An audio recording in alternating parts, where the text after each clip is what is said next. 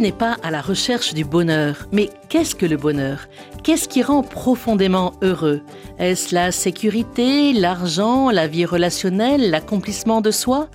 Paul Devendre, bonjour. Bonjour Bénédicte. Alors vous êtes connu euh, pour euh, vos spectacles sur l'homme et sur la femme, mhm. qui rencontrent depuis de nombreuses années un vif succès, mais vous êtes aussi un observateur de notre société contemporaine en pleine mutation. Mhm. Et à ce titre, vous venez de faire paraître aux éditions Jouvence un nouvel ouvrage qui s'intitule La parabole du kayakiste. Alors, pourquoi un tel livre et pourquoi sortir de votre terrain très connu de l'homme et de la femme? L'homme et la femme, je suis arrivé un petit peu dedans par hasard. C'était il y a longtemps, il y a 25 ans, en assistant à une conférence de John Gray.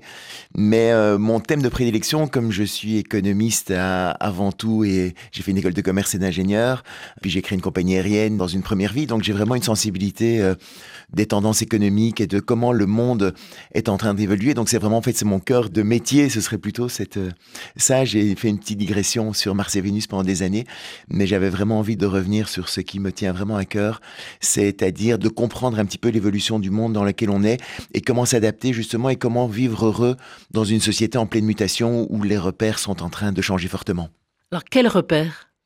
Mais les repères liés à la sécurité notamment, en fait, dans les Trente Glorieuses, on a quitté un monde pendant la guerre, euh, le monde a été dévasté à la sortie de la guerre, et les gens étaient en recherche vraiment de, sécurité, sécurité du lendemain, etc. Et euh, l'image que j'ai, pourquoi on parle du, du kayakisme, parce que j'ai imaginé qu'à la sortie de la Deuxième Guerre mondiale, les gens étaient un peu frileux si on imagine que la vie est un peu comme une expédition en kayak. Euh, le kayak était un petit peu dangereux, il y a des courants, des rapides, on peut se laisser entraîner. Donc quand il y a une crue en plus, ça peut déborder. Et euh, ce qui s'est passé, c'est qu'à la fin de la Deuxième Guerre mondiale, les gens étaient un peu frileux de reprendre leur kayak pour repartir dans la rivière. Et ils se sont dit, on va faire comme les castors, on va construire un barrage sur la rivière pour pouvoir vivre à l'abri du barrage sur le lac qui serait constitué par le barrage. Et pendant les Trente Glorieuses, on a vécu dans cette société sécurisée par les grands modèles qui ont été mis en place, qui ont été la sécurité sociale, le système de retraite, tous ces grands systèmes de protection sociale qui ont été créés en, en 45, le SMIC, etc. Et les gens vivaient dans des parcelles et la taille de la parcelle dépendait du, du salaire que l'on gagnait. L'objectif d'une vie à l'époque a été, pendant les Trente Glorieuses, d'aménager cette parcelle et d'aménager sa barque le plus confortablement possible le bonheur passait en fait avant tout par la consommation. C'était pas spécialement dans le travail. Le travail était obligatoire pour gagner un salaire qui permettait d'acheter son bonheur par la consommation. Et on peut imaginer que ça devait être magnifique d'avoir la première télé qui arrive dans un salon, de pouvoir euh, avoir sa première voiture pour aller se balader où on veut. Donc c'est pas du tout une critique. Hein. C'était vraiment, je, pense qu'à l'époque, les gens ont vraiment, ont vraiment été très très heureux de pouvoir se procurer toutes ces nouvelles choses, surtout après les tant d'années de disette et de manque et de faim, etc. de la deuxième guerre mondiale la première de chevaux, les premiers congés payés. Mais oui. Et quand on voit les images de l'époque, on voit les, les, publicités où on voit le, oui, un lave-vaisselle qui arrive, euh, vous voyez, ou bien euh, un mari qui offrait un aspirateur à sa femme là-bas, elle était toute contente. Et si aujourd'hui, ce sera moins, euh, sera moins bien vu, en tout cas. Ah oui, dans vos spectacles, vous dites qu'il vaut mieux pas acheter un nouvel aspirateur à sa femme, mais plutôt le prendre dans ses mains et aspirer. Et hein. aspirer soi-même. Donc, on, voit qu'il y a une évolution quand même de la société, oui. Et jusqu'à quand euh, la crise pétrolière? Mais je pense que c'est en 73, il y a vraiment eu ce premier choc. Déjà, fin des années 60, on a vu les mouvements hippies. En fait, les jeunes générations c'est vrai que la, la, parcelle, la sécurité est agréable, mais à un moment donné, cette parcelle qui est au départ protectrice peut devenir enfermante. Et je pense qu'il y a eu, un, vers la fin des années 60, c'était mai 68, c'était les mouvements ouvriers qui se sont dit, mais les gens disaient, mais bon, c'est bien d'aménager sa parcelle, etc., mais où est ma vie? Quel sens je peux donner à ça? Est-ce que ma vie se résume simplement à, à, tourner en rond comme un poisson dans mon aquarium? Et donc, il y a déjà eu quelques interrogations. On a vu les jeunes hippies qui voulaient, ils se sont dit, ah bah, les parcelles, on veut pouvoir aller partout, besoin de liberté, etc. Et je pense que tout ça a amené en 73 le premier choc pétrolier où il y a la première brèche dans le barrage. Et depuis 40 ans, le barrage est en train de se déliter de plus en plus. Euh, c'est de la faute de personne, c'est simplement que l'évolution de sa société, les renouvellements de génération, la fin du baby boom, enfin donc il y, a plein d'éléments qui ont fait que le système se fragilise de plus en plus, ce qui fait qu'aujourd'hui le niveau du lac est en train de descendre de plus en plus et on voit déjà dans des centaines de bourgades euh, sinistrées où les usines ont fermé, les maisons sont à vendre, les commerces sont partis, les, services publics ont déserté les, campagnes et donc ça crée beaucoup de désolation. On voit les barques qui sont déjà un peu comme à marée basse, vous voyez les, les barques sont dans la boue et donc ça crée beaucoup de peur évidemment, mais ce que je préconise et l'idée par rapport à cette métaphore du kayak et du barrage, c'est que je pense que toute l'eau qui part du barrage par les brèches maintenant ne s'évapore pas en fait, elle se retrouve dans la rivière Et aujourd'hui, il est indispensable, à mon avis, de, reprendre son kayak pour, pour repartir dans la rivière parce que là, on peut retrouver une nouvelle énergie. Là, au moins, on est, le courant nous emmène quelque part. On peut trouver un sens à, sa vie. Mais il faut évidemment être en forme physique. Il faut pouvoir euh, décider de sa trajectoire. Il faut pouvoir choisir entre les millions de bras de rivière qui s'encroissent tout le temps. Il faut pouvoir avoir la capacité en même temps parfois de se laisser entraîner par le courant quand il est trop fort. Donc de pas résister à la vie, d'accepter aussi ce, flux de la vie. Et puis de temps en temps, même mettre toutes ses forces pour pouvoir aller euh, à un endroit où on a envie d'aller. Donc c'est cet équilibre qu'on est obligé aujourd'hui de, trouver, mais qui amène à une joie, à mon sens, euh, beaucoup plus grande que de rester dans sa parcelle à tourner en rond. Donc euh, moins de sécurité et plus d'aventure. Voilà, plus d'aventure et on le voit, c'est marrant parce que j'ai le sentiment, oui, on, retrouve la mode aujourd'hui justement des, vacances, mais c'est plus simplement d'aller à la plage euh, et de rester euh, à ne rien faire. Hein. Là, je vois aujourd'hui, mais on voit maintenant plein de nouveaux sports qui se créent, justement mais le kayak, le, parapente, le kitesurf. donc il y a plein de sports aujourd'hui qui sont en mouvement. Les, jeunes sont, sont dans cette énergie aujourd'hui de, de se remettre en mouvement et je pense que ça correspond à cette évolution aussi de la vie. Donc une grande adaptabilité alors, mais c'est pas toujours facile, ça dépend de l'âge aussi, non? Oui, ça, dépend de plein plein de choses.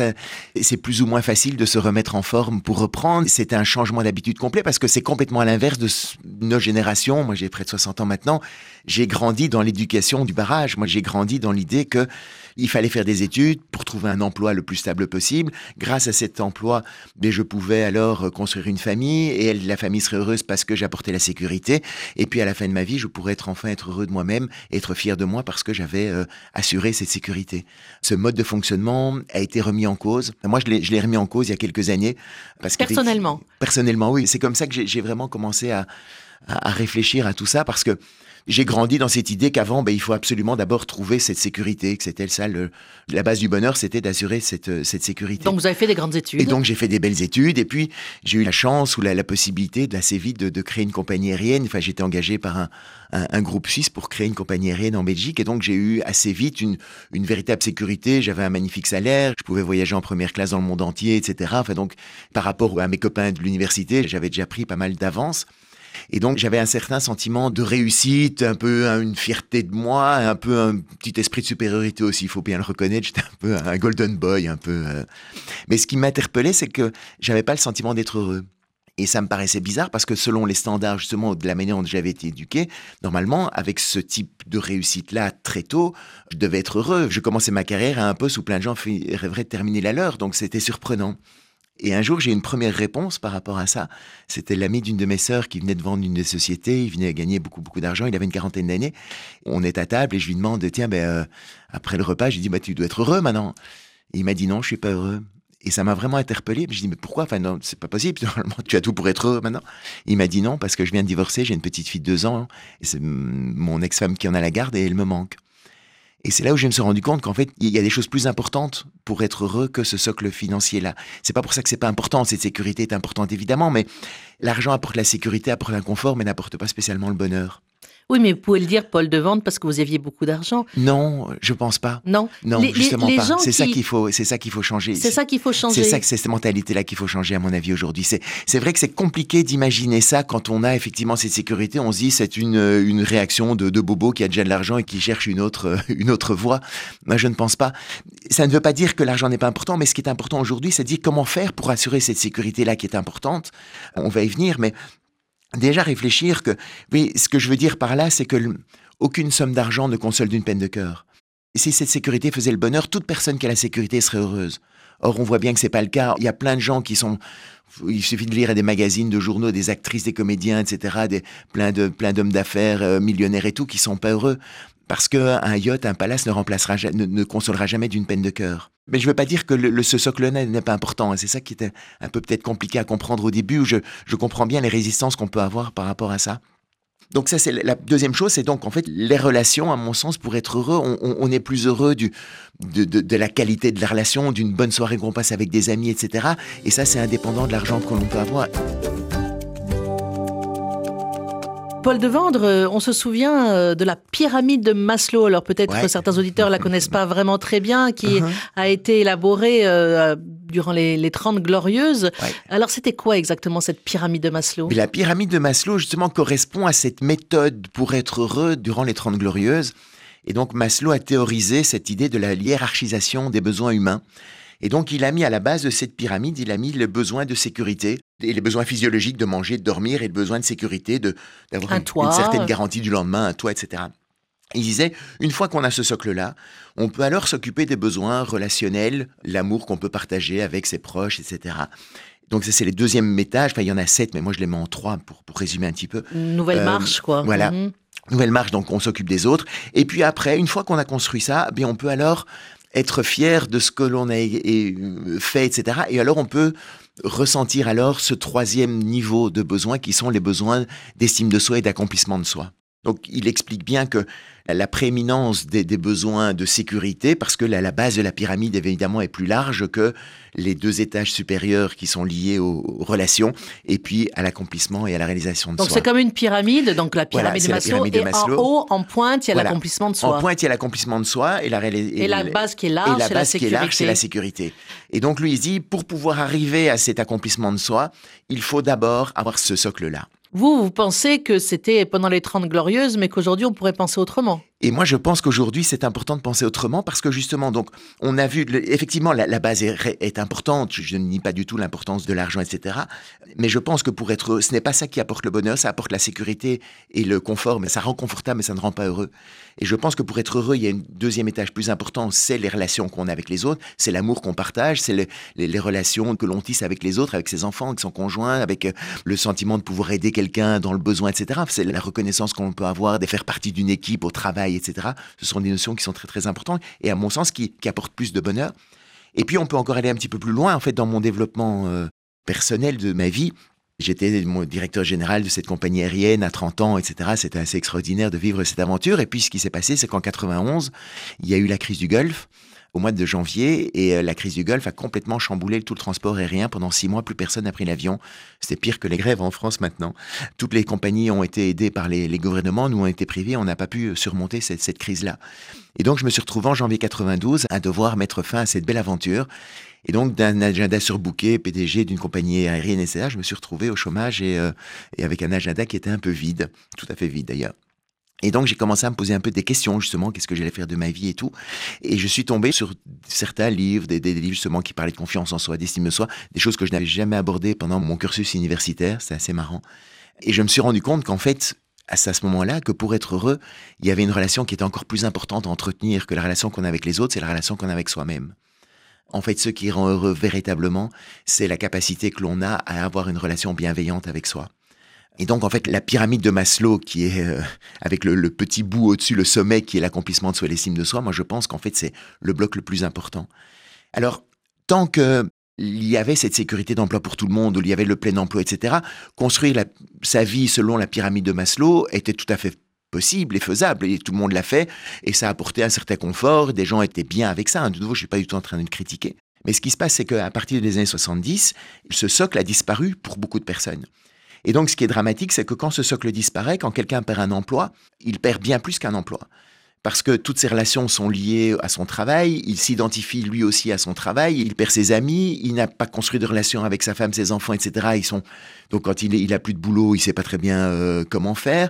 Et puis lui, il s'est identifié à l'entreprise dans laquelle il travaillait il pensait qu'il était aussi puissant que cette entreprise-là. Et quand il perd ça, ben, il perd tout. Et c'est comme ça que toute la pyramide s'écroule.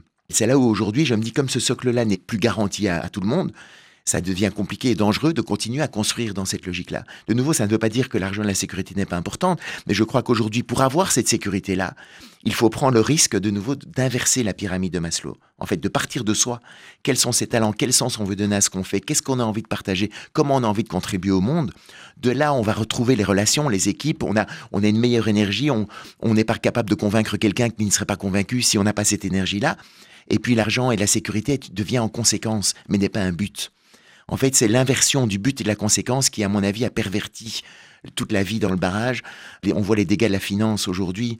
Quand on met le profit en, priorité, on voit les dégâts que ça a créé dans les entreprises. Quand on ne pense qu'au cours de bourse et qu'on licencie des gens simplement pour avoir plus de rentabilité, ça devient insupportable. C'est ça, je veux dire. Oui, pas, je veux pas dire que l'argent n'est pas important, que je veux dénigrer en disant on s'en fout. C'est que je crois que pour garder cette, cette sécurité-là, justement, la solution aujourd'hui, c'est d'avant tout de partir, de prendre le risque de partir de soi.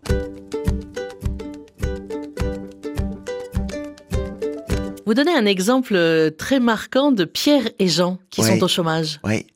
L'idée, c'est comment est-ce qu'on va, on retrouve ce kayak comment est-ce qu'on inverse cette, cette pyramide? Mais c'est l'exemple de Pierre et Jacques qui étaient au chômage et pendant des années, ils ont essayé tout fait. Ils voulaient retrouver leur parcelle dans le barrage. Et donc, eux, ce qui les intéressait, c'est pas tellement ce qu'ils faisaient, c'est le salaire qu'ils allaient gagner grâce à ce qu'ils faisaient. Et puis pour faire vivre euh, aussi la pour famille. La famille et tout ça, de nouveau, et eux-mêmes et tout ça. Donc, c'est fondamental. Et donc, mais c'était dans la logique, je m'en fous de ce que je fais. Moi, ce que je veux absolument, c'est trouver, euh, trouver de l'argent pour, euh, et donc, ils cherchaient, ils, ils envoyaient des CV partout, etc. Enfin, ils étaient très combatifs pour trouver, mais ils ne trouvaient pas. Euh, c'était la crise, il n'y a personne, leur profil ne convenait pas, etc. Et à un moment donné, ce qu'ils ont fait, justement, ils ont inversé cette pyramide. Ils ont pris le risque de dire, mais qu'est-ce qui me passionne? Comment est-ce que j'ai envie de contribuer au monde? Et ils étaient tous les deux passionnés d'escalade. Et ils habitaient Paris. Et donc, Paris, quand les premiers murs d'escalade, c'est à Fontainebleau, à une centaine de, enfin, 60, 80 km de Paris. Donc, c'est compliqué. Prendre sa voiture, sortir de Paris, etc., dans les bouchons. Ils avaient entendu parler d'une entreprise en Belgique qui avait créé des murs d'escalade euh, artificiels dans, dans les gymnases. Et ils ont simplement eu l'idée de dire, tiens, mais si on faisait ça aussi à, Paris, ça pourrait marcher. Et donc, ils ont eu cette énergie-là, mais parce que c'est un projet qui partait d'eux-mêmes, ils ont eu cette idée-là, et puis bah, ils ont commencé alors à, bouger plein, plein, plein de monde. Ils ont été voir des banquiers, puis évidemment, il y en a plein qui ont dit non. Euh, ils ont eu des revers, des, des coups durs. Hein, je ne dis pas que c'est facile, mais pour finir, ils sont arrivés à, à, développer leur projet. Et alors, en développant leur projet, ben, ils ont rendu service à de passionnés d'escalade, et ils se sont aussi rendus service parce qu'ils ont créé leur entreprise, ils ont participé à un projet, ils ont, ont eu des emplois et puis, bien, la conséquence de tout ça, ça a été la sécurité, justement, qu'ils ont pu, qu'ils ont pu retrouver. On retrouve beaucoup ça aussi chez les jeunes. Oui, oui. Euh, qu'est-ce qui les passionne? Mais aujourd'hui, on voit, je parle avec plein plein de chefs d'entreprise qui comprennent pas toujours les jeunes, parce que notamment pour eux, le, le, le, Graal, c'est de leur offrir un CDI. Et aujourd'hui, il y a beaucoup de chefs d'entreprise qui me disent, vous savez, j'ai des jeunes qui, refusent un CDI. En fait, eux, ils veulent travailler euh, six mois, un an, et puis ils sont prêts à partir à faire un tour du monde, et puis à changer d'entreprise. Ils veulent trouver l'équilibre entre leur vie personnelle et leur vie professionnelle. Ils sont plus prêts à s'investir euh, à 300% sans tenir compte du reste de leur vie. Donc, euh, on, on voit qu'il y a un vrai changement, une vraie évolution chez les jeunes par rapport à ça. Parce qu'avant, ça avait un sens de se vendre soi en échange d'une sécurité qui était garantie. Aujourd'hui, on sait bien que cette sécurité, elle n'est plus garantie, et donc ça devient un marché dupe de vendre cette liberté contre une sécurité qui n'existe plus. Et les jeunes l'ont bien compris, et c'est ça le drame aussi de, de, l'enseignement aujourd'hui, etc., où on voit plein de jeunes qui décrochent du, du système scolaire, parce qu'avant, c'était clair que si on faisait de belles études, on allait trouver un bel emploi et on avait cette sécurité. Aujourd'hui, les, jeunes se rendent compte que c'est plus ça qui fait la, recette de, de la vie et du bonheur aujourd'hui, et donc il y a une vraie recherche et un vrai changement pour trouver de nouvelles voies. En se responsabilisant. Oui. C'est ça le truc aujourd'hui, c'est vraiment de. C'est pas de l'égoïsme, hein, de nouveau, parce que parfois on confond, c'est ça le problème, c'est qu'on confond trop souvent cette idée de, confiance en soi et de l'égoïsme et de l'orgueil, en disant euh, s'aimer soi-même, ça voudrait dire se croire supérieur aux autres ou euh, penser à soi d'abord et, ne rien laisser aux autres. On est dans une période individualiste, etc. C'est pas ça du tout. En fait, c'est juste, moi je, vois cette idée de, de confiance en soi et d'estime de soi comme un réservoir qu'on doit remplir. Et ce réservoir, pendant les Trente Glorieuses, on a eu le réflexe de remplir ce réservoir de l'extérieur, par justement le regard des autres, par la sécurité qu'on avait, par la belle voiture qu'on pouvait avoir, par la belle maison, par les, les, enfants qui faisaient des belles études. et toute l'idée, c'était regarder, regarder ce que j'ai accompli, regarder comme je suis euh, grand et fort, aimez-moi, aimez-moi, aimez-moi. Et donc effectivement, ça, ça peut soulager un moment, hein, parce que si d'autres m'aiment, ça veut dire, ben, je peux, je peux être un petit peu aimable, donc euh, c'est agréable.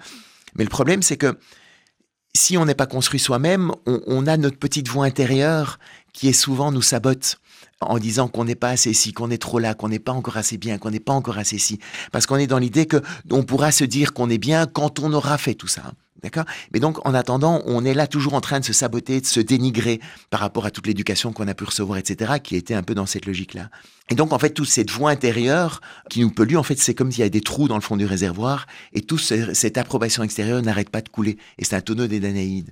Et aujourd'hui, il faut absolument se rendre compte qu'en fait, la, seule manière de remplir ce réservoir de confiance et d'estime de soi, c'est de le remplir de l'intérieur. En fait, on a cette source en soi. Et euh, religion le, dit depuis tout le temps, Dieu est amour. Enfin, si on prend les, messages que l'on a, tout vient de là, tout vient de soi, tout, départ, tout part de soi, de cette énergie-là. Et une fois qu'on a rempli ce réservoir de l'intérieur, bien c'est là on peut donner de l'amour aux autres. On ne peut pas donner ce qu'on n'a pas. Il faut qu'on ait de l'amour en soi pour en donner autour de soi.